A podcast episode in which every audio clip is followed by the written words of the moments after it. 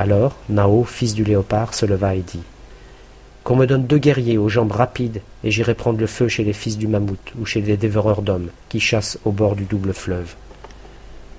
Faoum ne lui jeta pas un regard favorable. Nao était par la stature le plus grand des Oulamres. Ses épaules croissaient encore.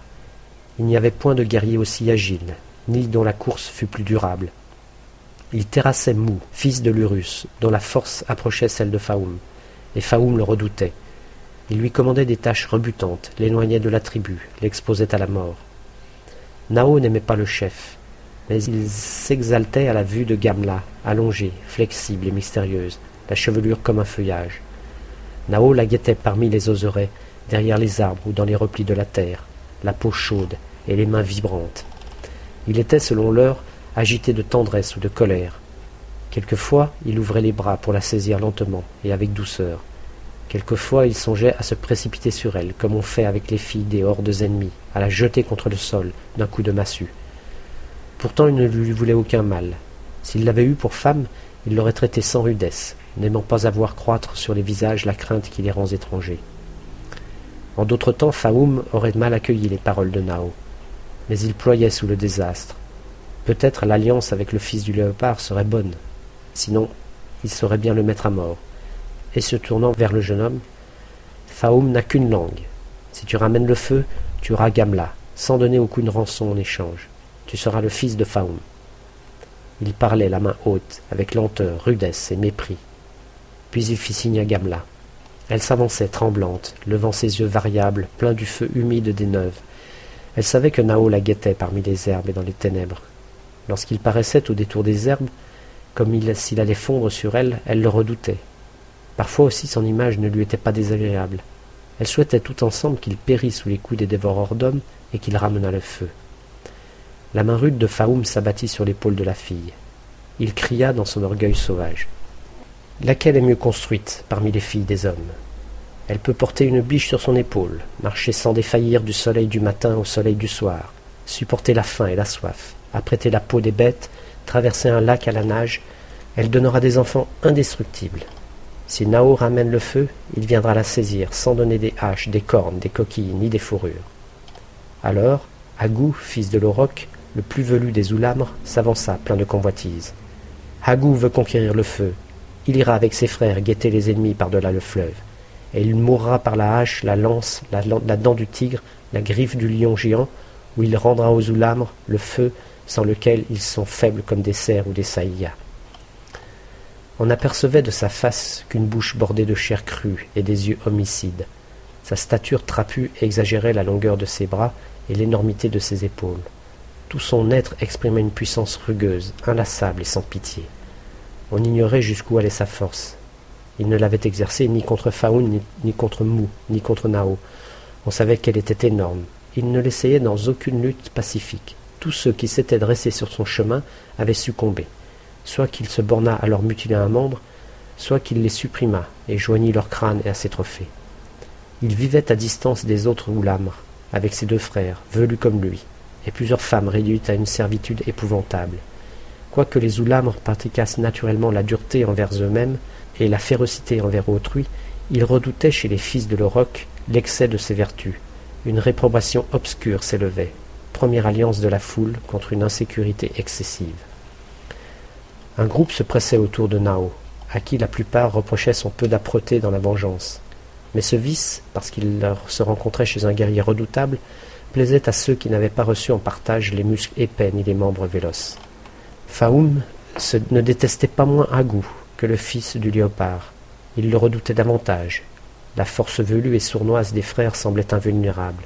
Si l'un des trois voulait la mort d'un homme, tous trois la voulaient. Quiconque leur déclarait la guerre devait périr ou les exterminer. Le chef recherchait leur alliance.